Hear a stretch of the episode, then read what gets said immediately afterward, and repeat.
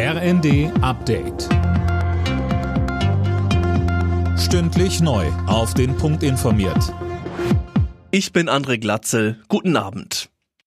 Die Deutsche Bahn rechnet wegen des heutigen Lokführerstreiks morgen mit sehr vollen Zügen. Auch Ausfälle und Verspätungen kann es im Fern- und Regionalverkehr vereinzelt noch geben.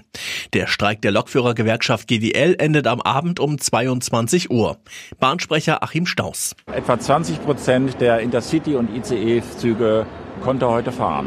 Viele Fahrgäste haben ganz bewusst ihre Reise, die für heute geplant war, verschoben. Dafür sind wir den Fahrgästen sehr dankbar, denn das hat verhindert, dass es heute zu Überfüllungen von Zügen gekommen ist.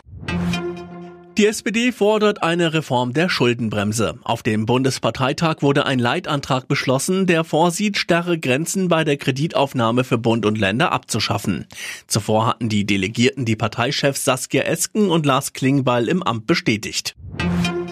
Sachsens Verfassungsschutz stuft die AfD im Land als gesichert rechtsextremistisch ein. Es ist das Ergebnis einer jahrelangen Prüfung. Benno Hille, was sagen sächsische Politiker denn dazu? Die Menschen in Sachsen haben nun Klarheit darüber, welche Ziele die rechtsextremistische AfD verfolgt, meint SPD-Innenexperte Pallas. Überfällig nennt linken Politikerin Köditz den Schritt. Sie macht sich für ein Verbot der Partei stark.